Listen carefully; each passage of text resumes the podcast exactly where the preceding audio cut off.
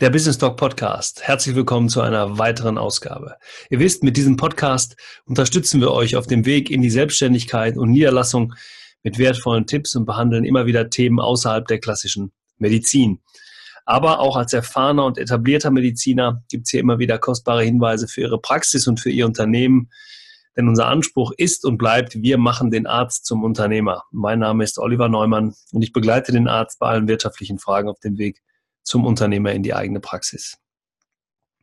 Unser zentrales Thema bei Business Talk ist ja das Thema Patientenversorgung und sichere und gesicherte Patientenversorgung. Und deshalb möchten wir so viele Ärzte auf dem Weg zum Unternehmersein begleiten. Das ist aber kein Selbstzweck, sondern es geht eben ähm, um die ganzheitliche Vorangehensweise, gerade bei dem Thema der Patientenversorgung. Das ist extrem wichtig. Und in den letzten Jahren, im letzten Jahr insbesondere, hat sich gezeigt, dass wir da auf einem ganz, ganz tollen Weg sind. Wir lernen so viele gute und ähm, interessante Menschen kennen. Wir ja, erreichen auch junge Mediziner, die so viele gute Ideen haben, die Dinge im Kopf haben und mit denen wir auf diesem Weg gemeinsam eben für hm, dieses große Ziel gesicherte Patientenversorgung ähm, unterwegs sind und wo wir ja auch die Rückmeldung bekommen, dass das Ganze ähm, gerade in einem System ist, wo sich ganz viel verändert und wo wir ja einfach auch dabei sind, dieses Thema gemeinsam äh, in die Zukunft zu entwickeln. Ihr seht, mir fehlen da so ein bisschen die Worte, weil ähm, ich so tatsächlich so begeistert bin von dem, was da gerade passiert. Ähm, gerade dass junge Unternehmer und gerade junge Ärzte und Mediziner eben nicht das so hinnehmen wollen, dass wie sich alles entwickelt, ist ein super Zeichen und ähm, ich freue mich, dass wir so viele Unterstützer gefunden haben. So, äh, jetzt aber genug der warmen Worte. Ähm, heute gibt es leider ein bisschen, aus meiner Sicht leider, weil ich äh, ja gerne mit, Interviewpartnern über viele andere Dinge spreche, aber wir sind, einem, einem, wir sind eben in einem gewissen System und darüber möchte ich heute mit euch sprechen. Und zwar ähm, gibt es ja seit ähm, kurzem eine neue Bedarfsplanungsrichtlinie und ähm, diese Bedarfsplanungsrichtlinie über die möchte ich gerne mit euch sprechen, insbesondere über die Anpassungen, die zur Mitte des Jahres 2019 auf uns zukommen, beziehungsweise auf euch als Mediziner zukommen. Und darüber spreche ich heute ähm, im Business Talk Podcast. Und ähm, ich wünsche euch trotzdem ganz viel Spaß, aber ich glaube, da sind ein paar wirklich, wirklich wichtige Informationen dabei. Wir hören uns gleich wieder im neuen Business Talk Podcast.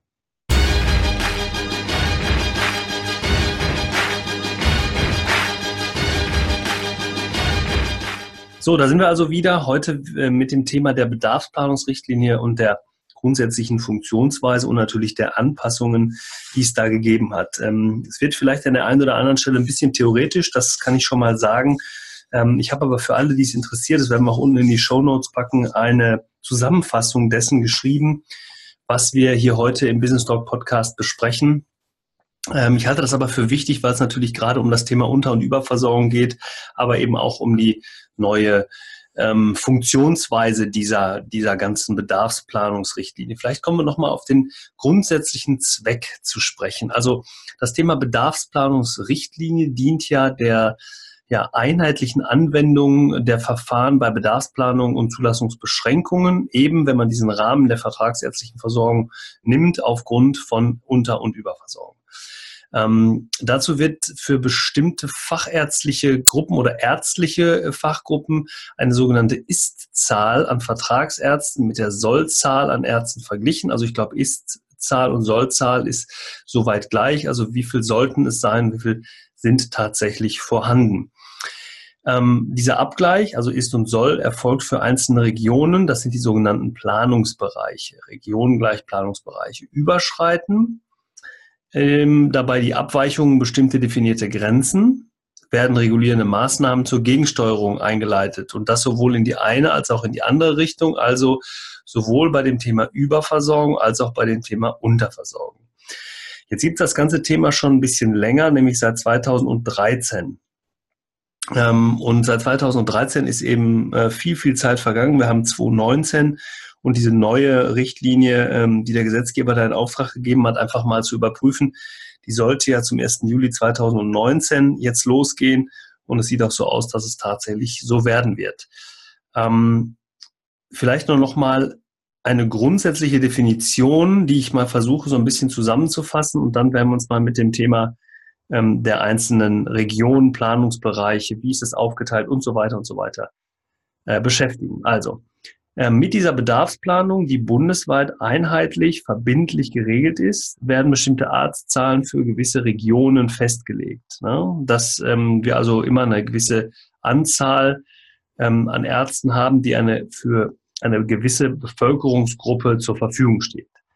Gleichzeitig soll eine Bewertung der bestehenden Versorgungssituation ermöglicht werden. Ähm, und daraus ist eben jetzt entstanden, dass, wie gesagt, 2013 war die erste, die letzte Richtlinie, dass wir jetzt 2019 diese neue anpassen. Ähm, während bei Vorliegen einer, einer äh, überdurchschnittlichen Versorgung über eines, bei einem überdurchschnittlichen Versorgungsniveau ähm, ein Planungsbereich für weitere ärztliche Zulassung gesperrt wird, also da haben wir die sogenannten gesperrten Gebiete, greifen im Fall einer drohenden oder schon eingetretenen Unterversorgung Maßnahmen zur Sicherstellung der Versorgung. Also wir sprechen immer Überschreiten eines bundesweiten Durchschnitts ist dann eben halt von über 10 Prozent. Und dann gibt es eben das Unterschreiten. Da haben wir eben diese, dieses Thema Unterversorgung. Und das ist ja unser zentrales Thema, wenn wir sagen, wir möchten dem auch tatsächlich entgegenwirken. Ähm, genau. Ja, das ärztliche Leistungsangebot wird, das wisst ihr ja, das ist euch ein bekanntes Thema nach sogenannten Arztgruppen äh, differenziert. Ähm, wir haben zunächst mal dieses zentrale Thema der hausärztlichen Versorgung. Ähm, da muss man natürlich dem, dem Umstand Rechnung tragen, dass Fachärzte mit zunehmendem Spezialisierungsgrad deutlich größere Einzugsgebiete auch haben. Also wir haben letztendlich natürlich im Verhältnis mehr Hausärzte als Fachärzte, ähm, weil eben äh, das Gebiet der spezialisierten Versorgung eben dann aufgrund der, der gerade genannten Maßnahmen größere Einzugsgebiete auch braucht. Ähm, und so haben wir eben die, ähm, äh, diese, diese Planungsbereiche, die entstehen für die einzelnen Facharztgruppen. Wir haben auch ähm, natürlich dabei immer gewisse Themen zu berücksichtigen, wie so ein Demografiefaktor und so weiter. Da möchte ich aber jetzt nicht weiter darauf eingehen, weil das Ganze sicherlich sonst zu tief geht. Ich möchte nur noch mal kurz auf dieses Thema Versorgungsebenen kommen. Da haben wir ja vier ähm, einheitlich geregelte Ebenen der, der äh, Versorgung. Und zwar ist es einmal die sogenannte hausärztliche Versorgung, die allgemeine fachärztliche Versorgung, die spezialisierte fachärztliche Versorgung und die gesonderte fachärztliche Versorgung. Und da muss man eben ähm, ganz genau aufpassen, weil ähm, diese Zuordnung der Versorgungsebenen immer grundsätzlich nach der Größe des jeweiligen Einzugsgebiets für die jeweilige Facharztgruppe äh, deutlich gemacht wird. Wie gesagt, da haben wir ein schöne, schönes Schaubild erstellt, die wir euch, das euch gerne mal zur Verfügung stellen können. Wir haben das runtergebrochen. Ähm, wir müssen natürlich gucken, dass es hier jetzt nicht zu theoretisch wird. Ähm, ich könnte jetzt noch weiter eingehen auf die sogenannten Kategorien der Planungsbereiche. Das lasse ich aber jetzt mal. Also die einzelnen Ebenen, wo wir dann über die Mittelbereiche und, und, und, und Raumordnungsregionen und so weiter sprechen. Das ähm, schenken wir uns aber mal. Wichtig vielleicht nur noch mal zu wissen, dass der sogenannte gemeinsame Bundesausschuss, der sogenannte GBA, eben jetzt den Auftrag bekommen hat, zu überprüfen, wie und wo findet was statt. Und dann sprechen wir natürlich über das Thema ähm, die sogenannten Verhältniszahlen. Also da gibt es allgemeine Verhältniszahlen, wo man dann darüber spricht, ähm, wie, sie, wie ist zum Beispiel der Leistungsbedarf, jetzt äh, ist mir das Wort nicht eingefallen, ist der sogenannte Leistungsbedarf bei über 65-Jährigen und Eltern oder bei denen, die, die runter sind. Ähm, so wird also, so theoretisch wird sich also mit dem Thema auch auseinandergesetzt. Sie sollte aber, wie gesagt, keine Angst davor haben. Das sind ja alles Dinge, die ähm, einfach nur eine theoretische Grundlage bilden. Aber nochmal, es ist mir einfach mal wichtig, auch jungen Medizinern, die sich das vielleicht hier anhören, diesen, diesen Zugang dazu zu verschaffen, ähm, um eben mal deutlich zu machen, ähm, wie das System, was jetzt dahinter steht, einfach grundsätzlich aufgebaut ist. Und ähm, das Thema Unter- und Überversorgung habe ich gerade schon einmal angesprochen. Das ist eben deshalb wichtig, weil die ähm, die unterversorgten Gebiete natürlich viele Möglichkeiten auch der Zusammenarbeit, einmal natürlich im ambulanten Bereich haben, natürlich aber auch der, der Zusammenarbeit stationär, mit den stationären Einrichtungen vor Ort. Ne? Ähm, ich glaube, das Thema über Unterversorgung müssen wir jetzt erstmal nicht weiter nicht weiter be beschreiben. Was mir jetzt auch nochmal wichtig ist, dass wir mal auf die Anpassungen kommen, die im, im Jahr 2019 jetzt tatsächlich ähm, eingetreten sind oder eintreten werden, eben zum 1.7., je nachdem, 1.7.2019, je nachdem, wann ihr diesen Podcast hört. Ähm, zu den Neuerungen gehört, dass bei der Festlegung des Bedarfs, also neben der Zahl der Einwohner, Alter, Geschlecht und so weiter, noch äh, stärker auf das Thema Morbidität, also ähm, wie krank und wie, wie alt sind die Leute, ähm, abgestellt wird. Und aufgrund dieses sogenannten Morbiditätsfaktors wurden eben die Verhältniszahlen aller Ärzte und Psychotherapeuten bezogen auf die Einwohnerzahl in einem gewissen Planungsbereich neu berechnet. Und das hat eben dazu geführt, dass jetzt neue Niederlassungsmöglichkeiten entstehen. Und das interessiert uns natürlich besonders. Warum? Weil wir gerade das Thema Möglichkeiten der Neugründung hier nochmal ganz besonders rausstellen wollen. Also durch diese Reform, durch diese durch dadurch, dass der, dass der, dass jetzt neue Planungsbereiche eingetreten sind. Das ist eben wichtig, damit man sich mal wirklich bewusst wird zum Thema, wie sieht denn der Versorgungsgrad aus? Wie viele Ärzte benötigen wir denn eigentlich? Ist bei rausgekommen, dass wir insgesamt rund 3500 neue Niederlassungsmöglichkeiten haben. 3500 neue Niederlassungsmöglichkeiten. Das muss man sich mal auf der Zunge zergehen lassen. Der größte Teil natürlich davon sind Haus, äh, Hausärzte, also Allgemeinmediziner, praktisch, praktische Ärzte mit circa 1500. Dann haben wir ähm, Psychotherapeuten, was ich auch für unglaublich wichtig halte. Denn das ganze Thema wird in Zukunft noch, noch intensiver werden. Ähm, das Thema der, der, der psychotherapeutischen Begleitung oder auch der psychotherapeutischen Prävention noch ein ganz neues Feld. Da müssen wir aber jetzt nicht weiter darauf eingehen. Es sind rund 800 neue psychotherapeutische Möglichkeiten. Wir haben circa 480 ähm, Neurologen, also Nervenärzte. Wir haben ganz, ganz wichtiges Thema, rund 400 Kinder- und Jugendmediziner.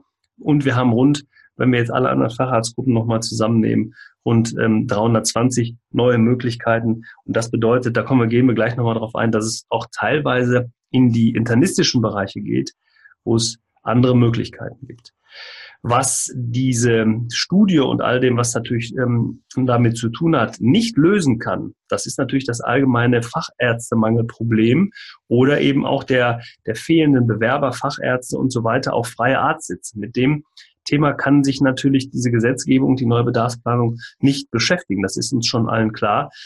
Ähm, mit diesen neuen Möglichkeiten, also rund 3500 neuen Möglichkeiten, gibt es natürlich noch ähm, äh, keinen Arzt, der jetzt, äh, keinen weiteren Arzt, der einfach sagt, ja, ich bin ja schon da und habe nur auf diese Möglichkeiten gewartet. Also das Thema Facharztmangel und Ausbildung und Zukunftsperspektive ist da. Wir brauchen jetzt nur die jungen Leute, die auch reingehen. Und da ist ja ein strukturelles Problem, da müssen wir ja noch viel früher ansetzen. Gerade das Thema fachärztliche Internisten ist immer schon ein Riesenthema gewesen. Eben ähm, die fachärztlichen internistischen Sitze werden immer geringer ähm, oder beziehungsweise anders gesagt, die fachärztlichen Internisten werden immer geringer. Die Möglichkeiten, ähm, als Fachinternist unterwegs zu sein, also vielleicht nur noch mal Begrifflichkeit, damit es wieder klar ist, äh, fachärztliche ähm, Fachinternisten sind eben Kardiologen, Gastroenterologen, äh, Pneumologen, Nephrologen, Rheumatologen und so weiter und so weiter. Ähm, die Diabetologen ist eine, eine Schwerpunktbezeichnung, also keine internistische Facharztgruppe. Ähm, da gibt es eben andere Dinge zu besprechen. Das müsste man dann nochmal an anderer Stelle klären. Aber bei den Fachinternisten ist es eben so, wenn man jetzt zum Beispiel mal die, ähm, die, die Pneumologen nimmt oder Pulmologen nimmt, die ähm, eine riesen Zukunftsperspektive haben, wo man also jetzt schon weiß, dass der, dass der Bedarf ähm, oder beziehungsweise der Krankheitsverlauf bei vielen jetzt heute schon Erkrankten oder in zukünftig Erkrankten exorbitant zunehmen wird.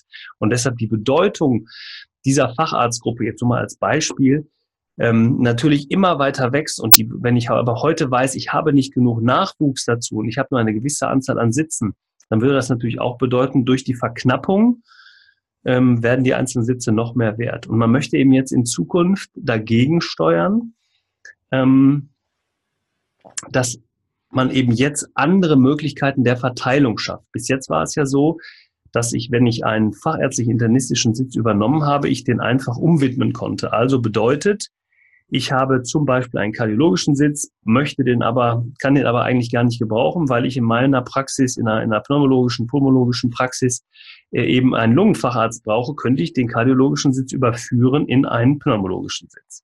Das in Zukunft nicht, und das ging natürlich mit allem. Also der Nephrologe konnte Gastroenterologie machen und so weiter und so weiter.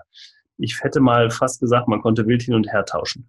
Das ist natürlich nicht gewollt und auch zukünftig so gar nicht mehr äh, sinnvoll, weil natürlich damit der, die Bedarfsplanung, der Versorgungsgrad wegfällt. Und jetzt ist es eben so, Die Gruppe wird weiterhin gesamthaft geplant. Es sind aber sogenannte Mindestquoten und Maximalquoten, also eine Begrenzung nach oben und unten äh, zu erfüllen, um eben ein ausgewogenes Verhältnis unterschiedlicher Schwerpunkte sicherzustellen und beim Aufkauf von Praxen eben ähm, kleinere Schwerpunkte vorzubeugen. Also ich will damit sagen, ich möchte eben verhindern, dass es zu einem, einem einer Klumpenansammlung kommt in einem gewissen Gebiet, weil einfach irgendwo links und rechts aufgrund von hoher Liquiditätsströme ähm, äh, fachärztlich-internistische Sitze aufgekauft werden und die gegebenenfalls umgewidmet werden. Ähm, die gezielte Nachbesetzung eines fachärztlich-internistischen Sitzes ähm, ist bislang eben ähm, ähm, ähm, rechtlich, wie ich gerade schon gesagt habe, nicht möglich gewesen. Aber deshalb ist es eben wichtig, dass man das jetzt begrenzt. Ähm, zum Beispiel, nehmen wir jetzt mal die fachärztlichen, fachärztlich-internistische Obergrenze, die zum Beispiel bei den Kardiologen ähm, bezogen auf die auf einen Planungsbereich maximal nach oben gegeben äh, ist, ist eben 33 Prozent, die Gastroenterologen mit 19 Prozent, die Pneumologen mit 18 Prozent, die Nephrologen mit 25 Prozent. Bei den Rheumatologen wird eine Mindestquote von 8 Prozent eingeführt. Das heißt, 8 Prozent aller fachärztlich-internistischen äh, Rheumatologen sollen laut dieser Bedarfsplanung eben für ähm, Rheumatologie äh, aufgeführt werden in den Planungsbereichen, wo dann eine Quote nicht erreicht wird, dann kann man eben überlegen und sich Bewerber in dem sonst für Internisten äh, gesperrten Bereich auch niederlassen. Und so entsteht eben ähm, rund 100 zusätzliche Niederlassungsmöglichkeiten für den Bereich der Rheumatologie. Also hochinteressant. Man hat sich wirklich mal Gedanken gemacht, wie kann ich diese, diese Quote weiter ähm, nach oben bringen? Weil gerade das Thema Rheumatologie ähm, in der Vergangenheit eben ähm, nicht so gut besetzt war und wir da auch teilweise unterversorgt waren. Bei den anderen fachärztlichen Internisten, also die ich gerade beschrieben habe, ich sage es nochmal, Kardiologie, Gastroenterologie, Pneumologie oder Nephrologie, ähm, kann diese Obergrenze eben äh, Auswirkungen auf die Nachbesetzung haben. Also wird beispielsweise die Obergrenze bei den Kardiologen überschritten, darf der freie Sitz eines Gastroenterologen oder eines Rheumatologen nicht in einer Kardiologie besetzt werden. Das ist das, was ich vorhin andeutete. Das geht eben zukünftig einfach so nicht mehr. Aber ein sogenannter Bestandsschutz wird eingehalten, dass also die, ähm, die ähm, bestehenden Arztsitze gleichwohl nachbesetzt werden können. Es gibt noch weitere Quotenanpassungen, ähm, die ähnlich sind eben für Nervenärzte, Psychotherapeuten, Neurologen und so weiter. Aber ähm, da werden wir dann da möchte ich jetzt nicht tiefer darauf eingehen. Mir war mal wichtig, nur dieses Thema der fachärztlichen Internisten nochmal deutlich zu machen. Ähm, eine weitere Veränderung, die es gegeben hat, ist die sogenannte Vorgabe der Erreichbarkeit. Ähm, dass wir jetzt sagen, dass wir, ähm, also es hat, ich gehe nochmal einen Schritt zurück, die regionalen Landesausschüsse können äh, schon jetzt bei einer zusätzlichen lokalen Versorgungsbedarf feststellen, wenn die Versorgung der Bevölkerung in einer Region perspektivisch nicht mehr erreicht werden kann.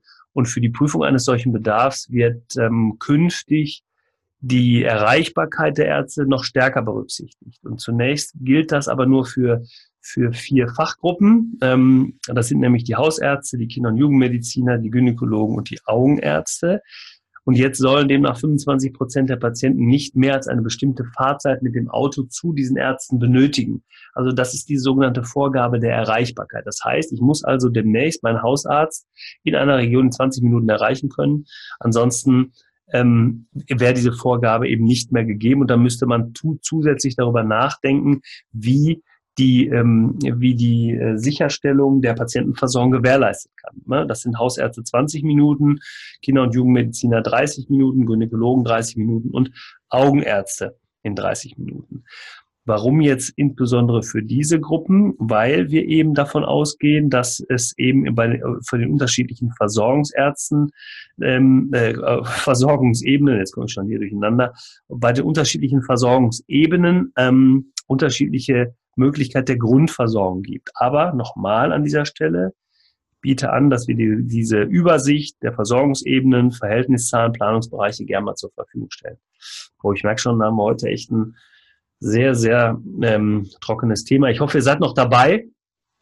Sonst steht auf, macht ein paar Übungen, macht mal drei Kniebeugen, äh, schaltet kurz aus. Ich warte einen Moment und dann machen wir weiter, ist auch nicht mehr lang. Ähm, ja, dann geht es nochmal um das Thema der Planungsbereiche. Dieser, ähm, dieser ähm, Ausschuss hat dann noch festgestellt, dass die, ja, das können wir weglassen, das ist jetzt nicht ganz so wichtig. Na, genau. Äh, es geht aber auf jeden Fall nochmal um die Verhältniszahlen. Also die Verhältniszahl ist immer Einwohnerzahl pro Arzt beziehungsweise pro Psychotherapeut. Ähm, die sind weiterhin nach Arztgruppe und Planungsbereich differenziert. Und künftig wird es ein zweistufiges Berechnungsverfahren geben, wo eben diese wo eben diese Basisverhältniszahlen ähm, nochmal überprüft werden. Also auch da ist immer wichtig, wie, an welcher Stelle wird was wie überprüft.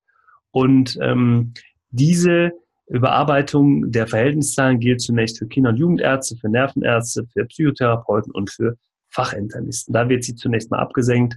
Und ähm, aber auch da nochmal zum Nachlesen immer gerne äh, unsere ähm, unsere Newsletter beziehungsweise hier nochmal die Gesamtübersicht anfordern. Ähm, ja, dann haben wir ähm, die ähm, eigentlich die, das Ende erreicht schon der, der, der großen Änderung, was jetzt diese Gesamtübersicht angeht.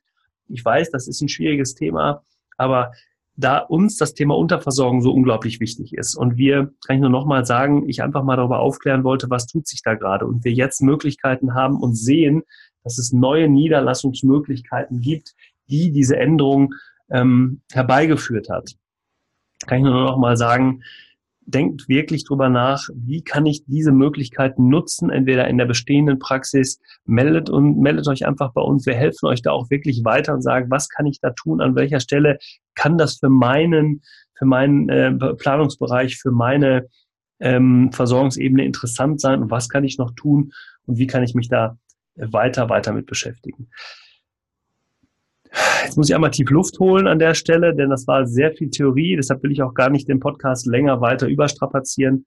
Ich wünsche euch ähm, alles Gute, bleibt unternehmerisch und ähm, beim nächsten Mal gibt es wieder ein spannendes Interview mit, ähm, ich weiß noch gar nicht, welcher Interviewgast als nächstes kommt, da müsste ich jetzt mal in den Redaktionsplan gucken, aber bleibt auf jeden Fall dabei. Es gibt wieder spannende Interviewgäste. Bleibt unternehmerisch, alles Gute für euch. Bis zum nächsten Mal. Ciao.